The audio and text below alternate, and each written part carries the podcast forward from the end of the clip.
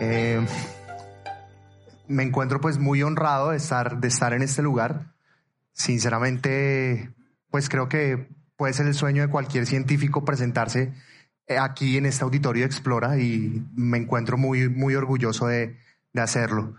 Eh, el día de hoy entonces traigo una, una conferencia en la que vamos a hablar algunos tópicos sobre Humboldt y la geología.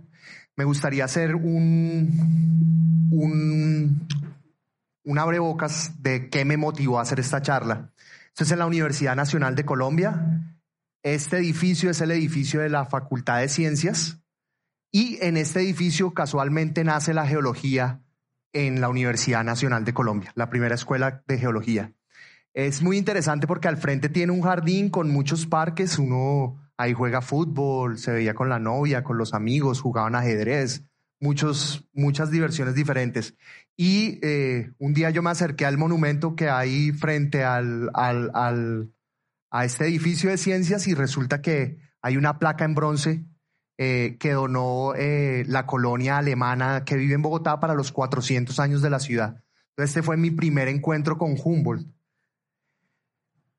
Tuve, digamos que la fortuna de estar durante la universidad en una época en la que eh, tuve clases con el profesor Gregorio Portilla, él es astrónomo de, del Observatorio Astronómico, y con el profesor Alexis de Grave, él es historiador de la ciencia. Eh, coincidió que en el año 2003 hicieron un curso de historia de la ciencia eh, en homenaje a, a, pues a los viajeros, a los mapas y a la astronomía del Nuevo Mundo. Y en este, en este curso nos llevaron al Observatorio Astronómico, este edificio que es, digamos, un ícono eh, bastante homenajeado en los últimos días por, porque fue uno de los edificios que sirvió como base para que los conspiradores contra el gobierno español pues eh, eh, pudieran hacer sus, sus eh, reuniones. Eh, detrás hay un busto de, de Humboldt. Y el final del curso eh, sobre todo, pues me vi muy influenciado por el profesor Jorge Arias de Grave, quien, pues como ya han dicho en pasadas conferencias, hablaba un poco sobre esa rivalidad entre Caldas y Humboldt. Eh, aquí yo con 20 kilos menos. Después pasó mucho tiempo y digamos que el tema de Humboldt quedó un poco eh, relegado. Yo no diría que paró, sino que no, no profundicé tanto. Hasta que en el año 2018 el doctor Darío Valencia eh, nos llevó una conferencia en las jornadas caldasianas sobre la historia de la, de la ingeniería en Colombia. Y Gabriel Jaime nos llevó, eh, nos, nos hizo, digamos, una, una conferencia sobre la astronomía en la época de Caldas. Eh, a raíz de este encuentro, digamos que eh, yo fui una de las personas que me quedé hasta el final de la charla y me quedé hablando con Gabriel y Gabriel me dijo, mira, el próximo año van a ser eh, los 250 años del nacimiento de, de, Humboldt. ¿Por qué no te nos unes eh, con una conferencia? Y pues yo no lo pensé mucho en realidad y eh, este es el video conmemorativo de los 250 años de Humboldt. Bueno, infelizmente no tenemos audio, pero lo pueden ver por internet, no hay ningún problema. Eh, se muestra entonces, creo que este es el tipo de caricaturas que se están usando en, en, el libro de, de Andrea Wolf, eh, donde muestra pues todo este viaje americano, ¿no? Entonces, eh, digamos que eso fue muy importante. Tuve la fortuna de que a raíz de este, de este, mm, de esta conmemoración, esta efeméride, eh, se realizó el primer seminario de estudios humboldtianos en la Universidad del Norte. Este primer seminario, este primer seminario entonces contamos eh, eh, presidiendo el doctor Enrique Forero.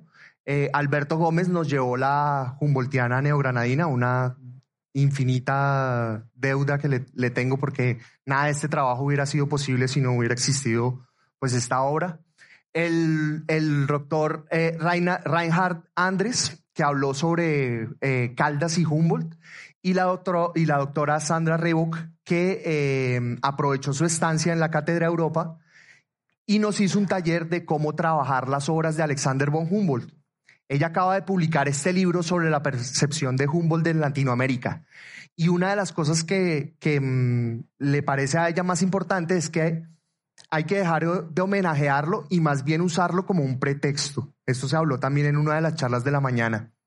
¿Cómo usar a, usar a Humboldt entonces de pretexto? Pues yo soy geólogo, ¿cómo más podría usarlo de pretexto? Pues llamando mi geología. Yo tengo la fortuna de trabajar en una universidad que geológicamente, pues digamos, está muy privilegiada porque es, está al frente del Mar Caribe, tenemos el río Magdalena, eh, al lado de la ciudad. Y si uno tiene suerte, en, en, una mañana despejada, se puede ver la Sierra Nevada de Santa Marta. Eso mismo, pues, eh, estos paisajes montañosos que tanto han inspirado no solo a viajeros como Humboldt, sino pues a los de las nuevas generaciones. Es algo que tenemos ahí, en, en la puerta de nuestra casa. La geología entonces es la ciencia, supongo que en el auditorio no hay, no hay tantos geólogos, entonces voy a hacer como un, como un preámbulo a, la geología y es, eh, la geología es la ciencia que estudia de qué está hecha, cómo está hecha y cómo es la evolución del tiempo de la Tierra. El cómo está hecho lo hacemos de maneras tan surreales, por así decirlo, que podemos llegar a mirar en el microscopio de qué está hecha una roca. Y aquí podemos ver entonces un fósil, ¿sí? Y eh, todos esos colores psicodélicos que ustedes ven ahí son minerales que los geólogos con el ojo entrenado podemos saber entonces eh, qué son. Lo otro entonces ya el qué, el cómo, la estructura. Hay una idea muy generalizada que esta idea no estaba generalizada en la época de Humboldt y es el continuo movimiento de los distintos tipos de rocas, comenzando por la erosión, la sedimentación, el metamorfismo y luego pasando otra vez al calentamiento ¿no? de, de, esas rocas y vuelven a aparecer en superficie y es un ciclo que continúa, pues digamos, eternamente, por así, por así decirlo. Y tenemos un paradigma que tampoco estaba en la época de Humboldt, que es el de la tectónica de placas, ¿sí? una teoría, digamos, unificadora en la que consideramos a la Tierra como, eh, como si fuera una pelota de béisbol, cuyas suturas, digamos, son los bordes de los continentes. Y esos bordes de esos continentes, pues nos permiten tener lugares donde se generan nuevas rocas, donde se destruyen las rocas o donde simplemente se desplazan. Y por último, el tiempo, ¿sí?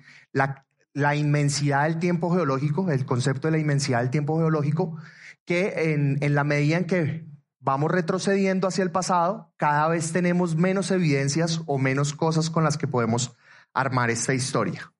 Entonces, por un lado está esta parte teórica, ¿sí? que digamos eh, es diferente a, lo, a lo que vivió Humboldt, pero sí tenemos algo igual y es que seguimos yendo al campo. Esa era la frase de batalla de mi profesora allá en Brasil. Decía que la geología entra por los pies.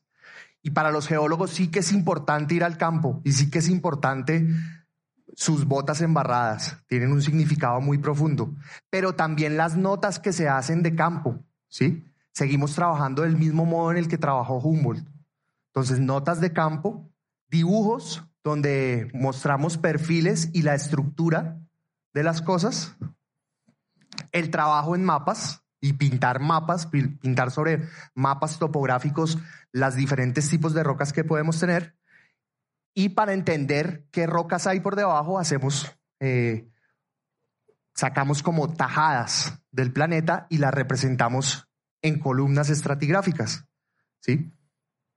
Todo esto entonces, ¿para qué? Entonces, las ciencias de la Tierra, especialmente la geología, digamos que son la base que nos puede dar eh, eh, eh, el entendimiento para muchos de los fenómenos que están pasando. Entonces les voy a pasar una serie de imágenes de cosas que están ocurriendo en este momento en el planeta, que a partir del paradigma de la ciencia humboldtiana holística podríamos comenzar a, cambiarlos, ¿no? Entonces, lugares donde la misma playa en un momento es roja, esto es una cosa que sucedió en Brasil, una presa que se rompió, arrasó con, un, con una población, uno diría, estas cosas, estas cosas solo ocurren una vez, esto fue en 2015.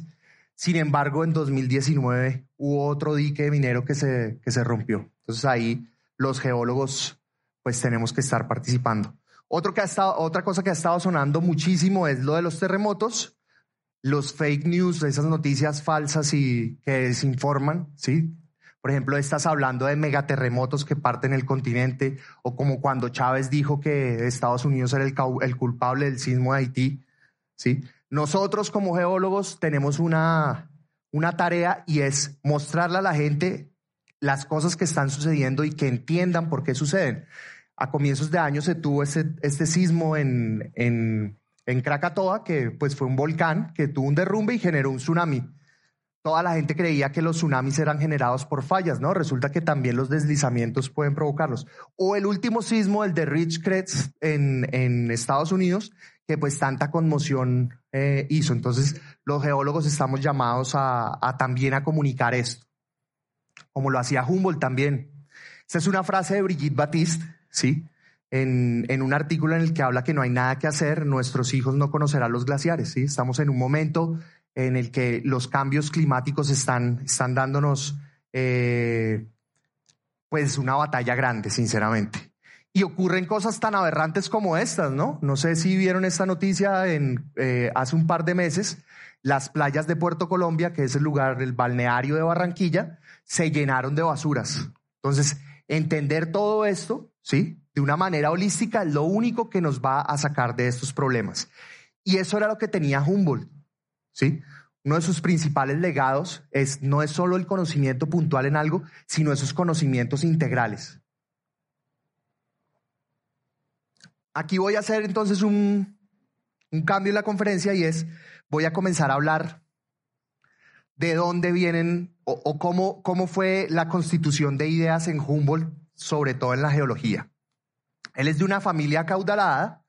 Eh, Alexander George, el, el, padre, era un militar que después se volvió cortesano.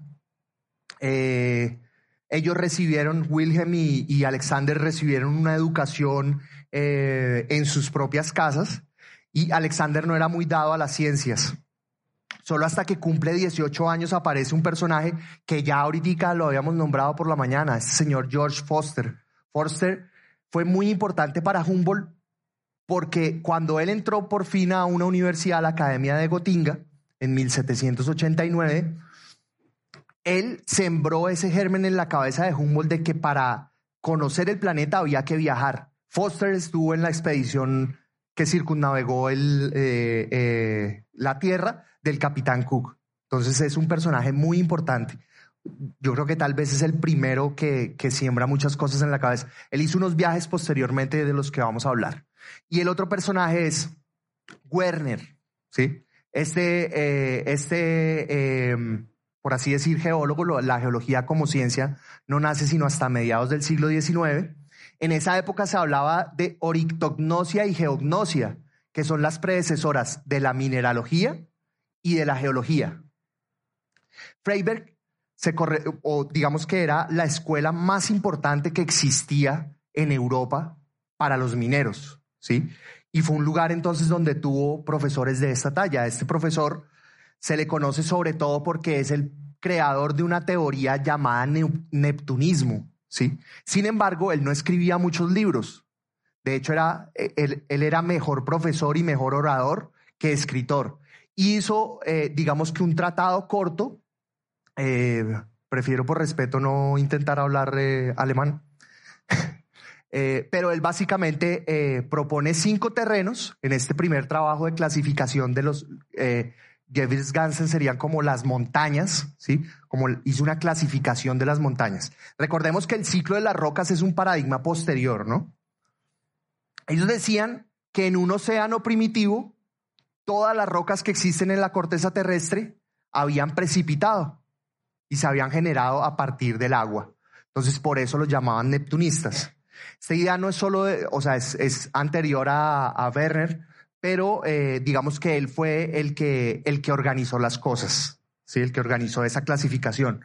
Esos terrenos primitivos, entonces, donde se tienen rocas eh, cristalinas, eh, tanto metamórficas como ígneas, después unos terrenos de, de transición que sobre todo son rocas eh, de 500 millones a más o menos 220 del Paleozoico, eh, después otras rocas que ellos los, llamaron terrenos en capas, em, donde principalmente está el Mesozoico y el Terciario. Después entonces los terrenos de acarreo que corresponderían a lo, a lo que es más nuevo, a, los depósitos de, de la última época. Y por último, unos terrenos volcánicos. Si ustedes ven, no existe ninguna asociación entre los volcanes y las rocas más primitivas, ¿sí? Si uno ve en este esquema, que este es un esquema moderno, podemos ver pues esa organización, los terrenos primitivos con neises y granitos, después unas capas antiguas que tienen pocos fósiles, ¿sí? Que incluso vean, aquí aparece esta roca, el basalto. El basalto era considerado una roca sedimentaria. Después aparecen otras rocas y después cortando todo eso aparecen las rocas volcánicas. Esa era la explicación que se daba en ese momento y esas eran las ideas que traía Humboldt antes de, venir a su viaje a América. Y la controversia era por estas rocas, ¿sí? Los basaltos, una roca negra, ¿sí? De grano fino. Entonces dirán, pero ¿por qué trajo ese pedacito tan pequeñito? fue el único que encontré. Pero en Barranquilla no hay muchos basaltos. Si alguien quiere verlos, más tarde podría verlos. Los basaltos, bueno, primero, las objeciones más grandes que hacía el plutonismo al neptunismo era, bueno, ¿y cómo explica los estratos inclinados? Y ellos simplemente decían, pues bien sabemos que cuando precipita eh, algo en un, en un recipiente, los bordes del recipiente pues reciben la, la, precipitación de esto. Entonces es una forma fácil de, de explicarlo. Y esa agua del océano primordial o ese océano primitivo, ¿a dónde se fue? Eh, Werner nunca dio una respuesta satisfactoria a esto, excepto que se lo había llevado, no sé, el, viento. Nunca, nunca logró dar una respuesta satisfactoria a esto. Y los basaltos, como les digo, esas rocas, que hoy en día sabemos que son rocas ígneas, en ese momento ellos lo consideraban rocas sedimentarias, ¿sí? Y fue muy importante entonces, y vamos a ver a continuación entonces, eh, la preparación del viaje a América de cómo, cómo esto es importante. Veíamos esta mañana que hablaban de este trabajo, ¿no? Las observaciones mineralógicas que hizo sobre los basaltos del Rin. Este es un trabajo de 1790 y él entró un año después a la Academia de Freiberg. O sea, él no, aún no, no había tenido contacto con Werner cuando ya había, ya estaba haciendo interpretaciones sobre basaltos. Entonces debió ser una relación muy rica cuando él entra en el año 91 a esa Academia de Minas. Cuando él termina, es nombrado inspector auxiliar del Departamento de Minas de Berlín y digamos que tiene un trabajo pues muy prolífico, tiene que viajar, conocer muchas minas y preocupado por, por la situación de muchos mineros, en el 93 crea una escuela libre de minería. Pero no solo eso, que es una escuela libre, digamos, para enseñarle a adultos mayores a leer y a escribir. También creó una lámpara antimefítica y una máscara de aire que mejoraron las condiciones de los mineros de esa época. Hay que mencionar que también se ha mencionado y se mencionó esta mañana eh, Schiller, Goethe y los hermanos Humboldt. Esa relación que ellos comenzaron a vivir desde 1794, que fue tan rica desde el punto de vista holístico que les dio las bases tanto a los filósofos eh, eh, como a los científicos, ¿sí? De, de muchos de sus trabajos posteriores. Se mencionó también esta mañana el viaje que hizo entre Austria, Italia, Suiza, ¿sí? Unos países entonces en, en esta región de los Alpes, ¿sí? Los Alpes, digamos que es una zona que para los geólogos es muy importante porque da, da a entender muchas cosas. Y él entonces estuvo trabajando en esa época, hizo un viaje con Forster a esta región, que fue muy importante en su preparación. En 1796 ocurre algo importante y es la muerte de su madre. Esta es una, una escena que capturé en YouTube de la película Midiendo el Mundo. Es una película, no sé si recomendarla o no recomendarla. Es decir, se la tienen que ver de un, de un modo crítico. Pero sobre todo la muerte de la madre me causó, es, es muy irónica, ¿no? Ella antes de morir está muy preocupada porque su hijo va a dilapidar toda su fortuna en viajes. Y Humboldt lo hizo. Realmente, apenas ella murió, comenzó a hacer sus preparativos para viajes. ¿sí? Estuvo en Dresde, Jena, volvió otro periodo, Praga, Viena, Salzburgo. Y eh, en estos viajes conoció a Lord, eh, Lord Bristol, Este señor lo invitó a Egipto, a conocer Egipto, pero a él, eh, estando en, en Italia, lo capturaron y se cayó esa expedición. Sin embargo, hay que mencionar también a Leopold Buch, que es un compañero de él de, de Freiberg, también muy importante en obras posteriores, ¿sí? En esa época también compartieron bastante. Bueno, y después de su llegada a América también hicieron varios viajes. Después de esto se va para París. Eh, Wilhelm, digamos que le presenta pues toda esa eh, constelación de, científicos que hay en París en ese momento y recibe una invitación del capitán Bougainville. Bougainville fue un capitán que había circunnavegado el mundo, pero pues ya se encontraba muy viejo para una segunda expedición y eh, le dio al capitán Baudin eh, la, tarea de hacer esa, esa ruta y lo invitan, invitan a Humboldt a, a eso. Sin embargo, las guerras napoleónicas ah, había poco dinero y eh, este viaje, digamos que demora más de lo debido. Yo me imagino que Humboldt eh, no soportó mucho esto y, comenzó a ver otros panoramas. En Francia hay que mencionar, ahí me hubo un plan eh, como su compañero médico y, botánico, ¿sí? el compañero perfecto que pudo, que pudo llegar a tener. Y esto fue en París. De París se van para España, visitan varios lugares pero sobre todo reciben algo que nunca antes había sido y es ese permiso. También se habló esta mañana. El permiso que le concedió el rey para colectar plantas, animales, minerales, medir todo lo que quisiera y hacer todo lo que quisiera en las tierras del rey, tanto en América como en las Filipinas. Y el gestor de todo esto fue el señor Mario Luis Urquijo, ¿sí? Él, él fue el que ayudó en toda esta gestión y fue, pues, digamos, muy importante, es trascendental este pasaporte para ese, para ese viaje que, que realiza en América. Concuerdo con, em, con Alberto que estos mapas, un mapa de Humboldt sin mostrar la topografía, pues no, no tiene, no tiene mucha, mucha trascendencia, pero pues eh, tenemos que comenzar a usar estas herramientas un poco. Nos vamos a centrar sobre todo en sus observaciones entre Venezuela y Colombia, ¿sí? en, en lo que posteriormente voy a, voy a hablar. Pero primero hay que hacer una acotación en Europa, bueno, aquí esto ya es África, y es que su primera parada fue la isla de Tenerife. ¿Sí? Cuando él para en Tenerife, este corresponde al primer encuentro que él tiene con un volcán. Y yo creo que desde aquí se comienza a, transformar esa visión neptunista de, Humboldt. ¿Por qué? Porque cuando él sube a este, a este volcán, esta es una imagen que muestra cómo fue su visita dentro del cráter. ¿Qué roca encontró? Encontró basaltos. Y yo creo que ahí comenzaron sus ideas pues a, a maquinar. ¿sí? Sin embargo, él estaba haciendo hasta ahora observaciones, no estaba haciendo interpretaciones. Estas son fotografías más modernas del Teide, de la cordillera donde queda el Teide. ¿sí?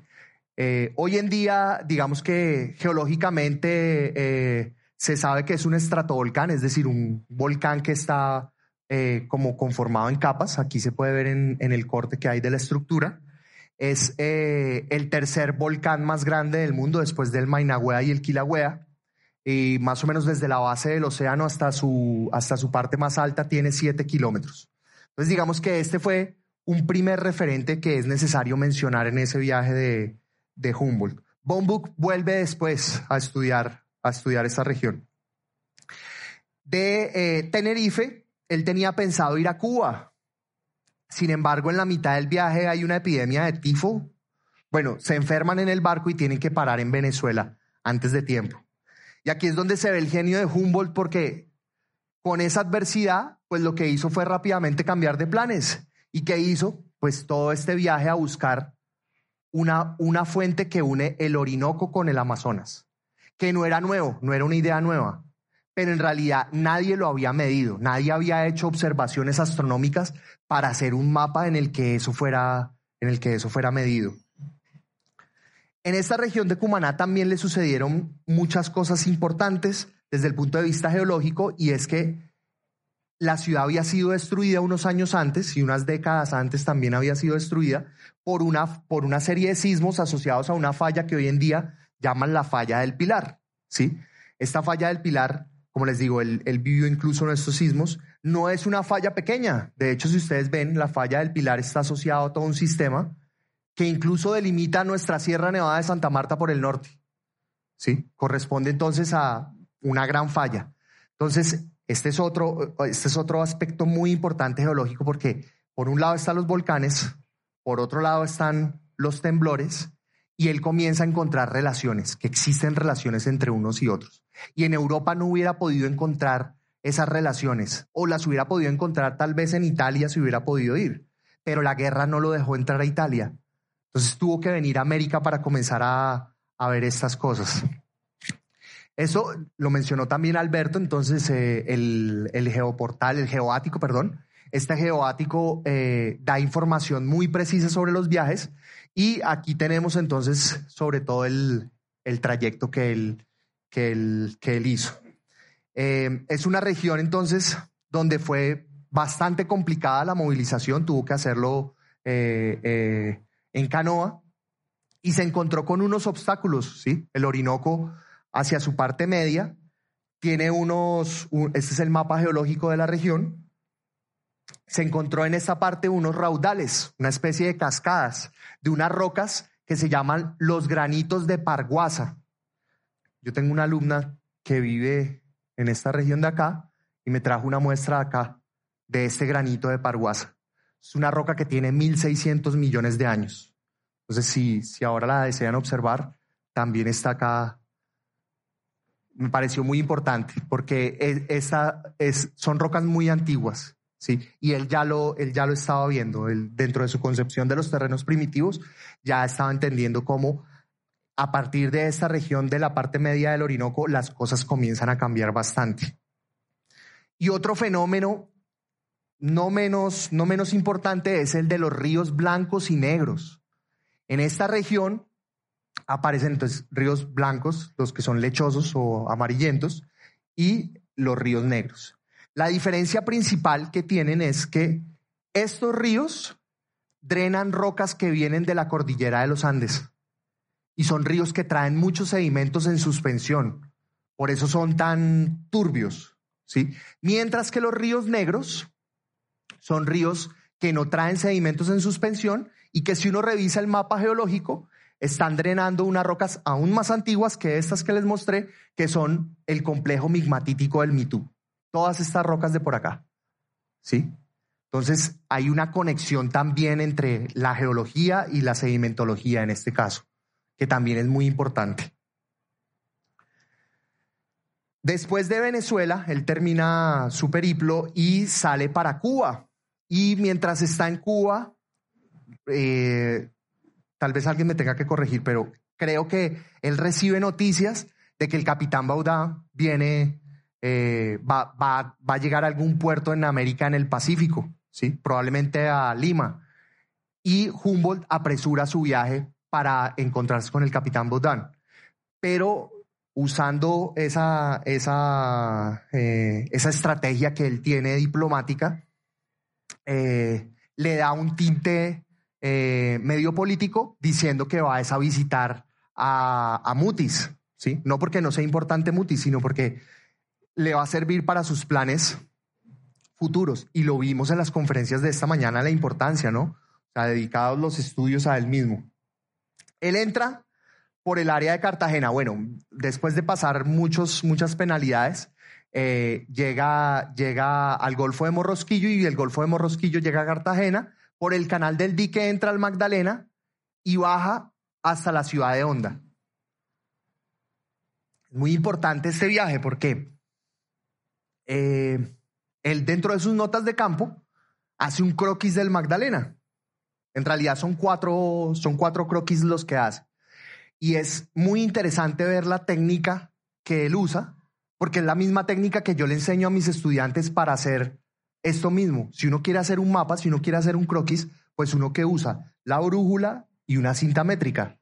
Él en realidad está usando ubicaciones astronómicas y, llevaba un cronómetro. Entonces podía contabilizar tiempos y con la brújula podía ver la dirección del río.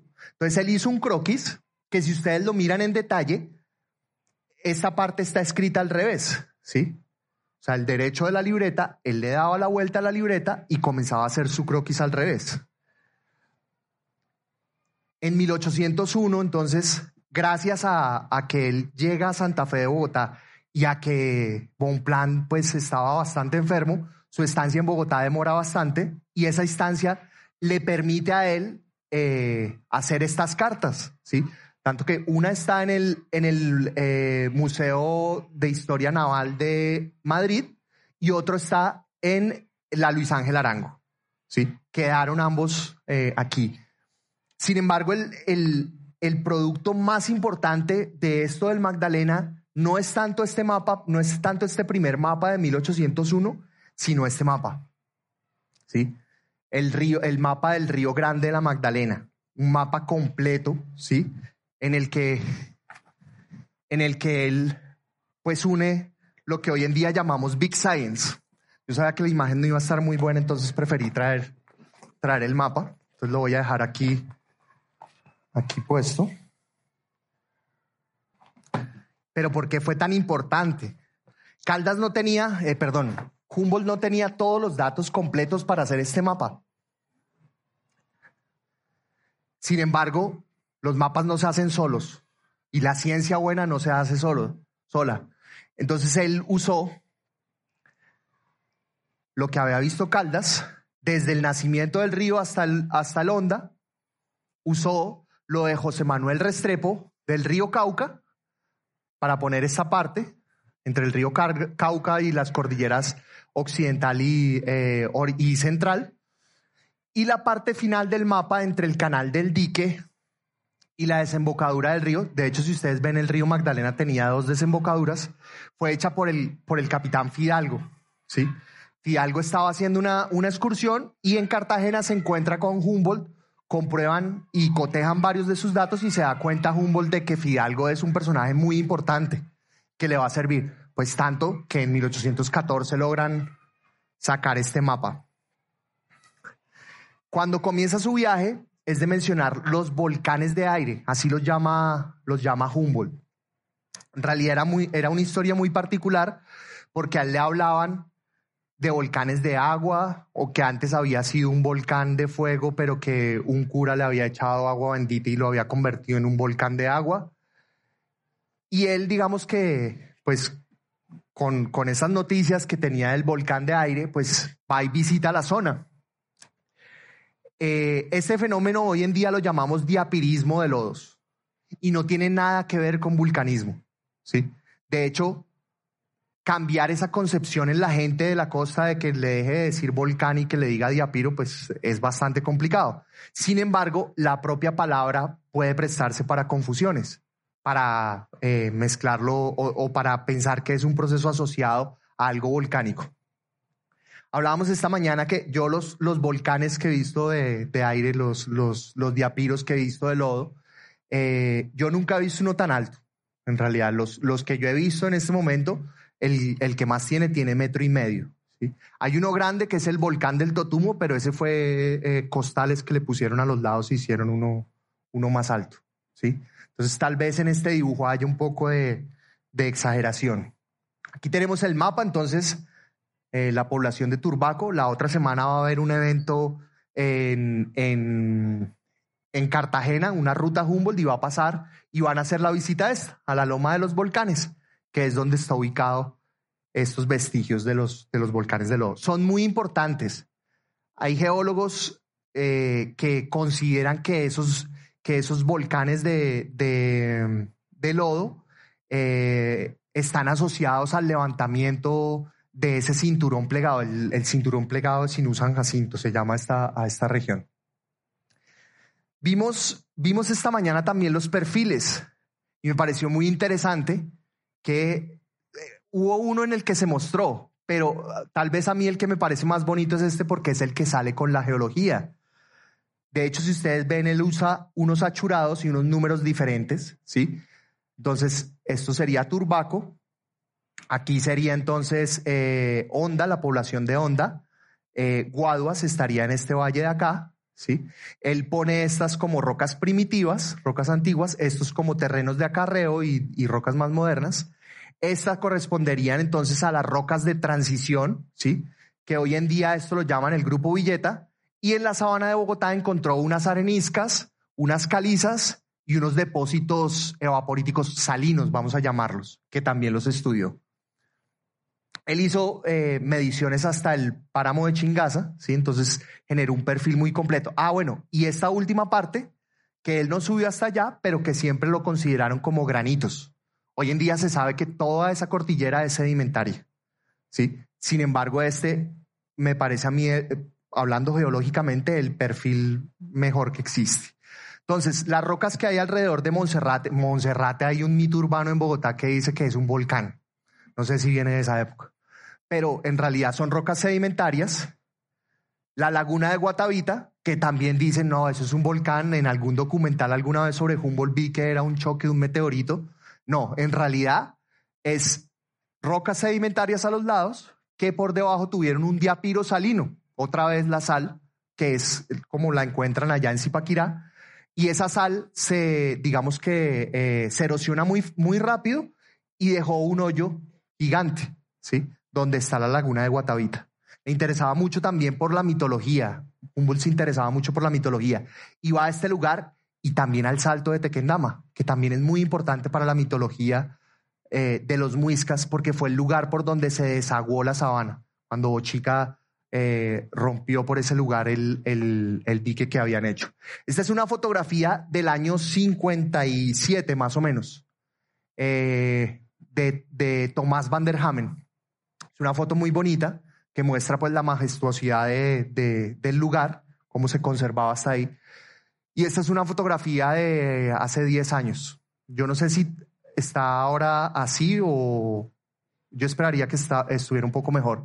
Pero en realidad ahora no existe majestuosidad porque se usa el río Bogotá para generar energía eléctrica y aquí no hay más sino un lugar que huele feo y que ya nadie quiere visitar, pero que es muy importante. Eh, recalcar este lugar. Entonces, como les digo, geológicamente corresponden a rocas sedimentarias del grupo Guadalupe, se llaman así esas rocas. Viene la parte final y ya con esto voy a, voy a ir terminando, y es ese camino de rumbo a Quito. Él tiene que pasar por el paso del Quindío. Ese es el paso más peligroso que hay en el nuevo reino de Granada, ¿sí? En una travesía de semanas muy difícil. Y en ese paso, cuando él pasa de una cordillera que es sedimentaria como la oriental a una que es eh, eh, ígnea como la central, comienza a ver entonces volcanes, basaltos, ¿sí? Comienza a ver la relación, incluso él en sus notas comienza a ver que existe una relación entre los basaltos y el calor interno de la Tierra. Entonces él comenzó a cambiar ya de, de concepción. De hecho, se dice que el neptunismo cayó básicamente porque muchos de sus discípulos como Bombuk o como eh, y o como eh, eh, y eh, eh, olvidé el otro. Ah, eh, Alexander von Humboldt decidieron, perdón, decidieron, decidieron no seguir con esa teoría, ¿sí? Hablamos un montón entonces de estos borradores, ¿no? De los cuadros de la naturaleza, el, eh, no, no voy a intentar hacer la palabra en alemán, siento vergüenza. Tenemos esta última obra, ¿no? Eh, eh, la primera infografía de la historia, parece, ¿sí? Todo un divulgador de ciencia. Entonces, vemos cómo un, cómo un científico puede ser capaz de tomar, de coger sus observaciones y a partir de sus observaciones darse cuenta que su hipótesis al comienzo pudo estar errada. Y esto fue en realidad lo que sucedió, ¿sí? Él posteriormente, él nunca dice que es plutonista o que se vuelve plutonista. Sin embargo, en la clasificación que hace de las rocas, en su obra magna que es Cosmos, él sí habla ya de un, de un ciclo, o ya comienza a hablar algo más cercano a lo plutonista y cercano a lo que conocemos. Esta última imagen que es eh, Humboldt muere poco antes de terminar su, su, quinto, su quinto capítulo de Cosmos, entonces es, eh, esta está dentro de la obra de, de, Cosmos, dentro de la traducción al español, y es Humboldt entregándole a la muerte el cosmos, ¿sí? Una analogía ahí para eh, el poder descansar por fin después de toda la ciencia que, que pudo traer. Entonces, el, el, mensaje, el mensaje final que quiero, que quiero dejarles es cómo eh, en la ciencia es muy importante el método científico precisamente para colectar evidencias y con esas evidencias comenzar a sacar nuevas hipótesis de lo que está sucediendo. Y esto tenemos que seguirlo haciendo aún hoy en día. Eh, de verdad les agradezco mucho que me hayan escuchado. Eh, espero haya sido de su agrado, no haya habido tanta palabra técnica. Hice un esfuerzo grande por hacerlo. Eh, al doctor Darío Valencia, a todo el auditorio en general, a la Universidad AFIT, a Explora por haber eh, proporcionado este espacio. De verdad, muchísimas gracias.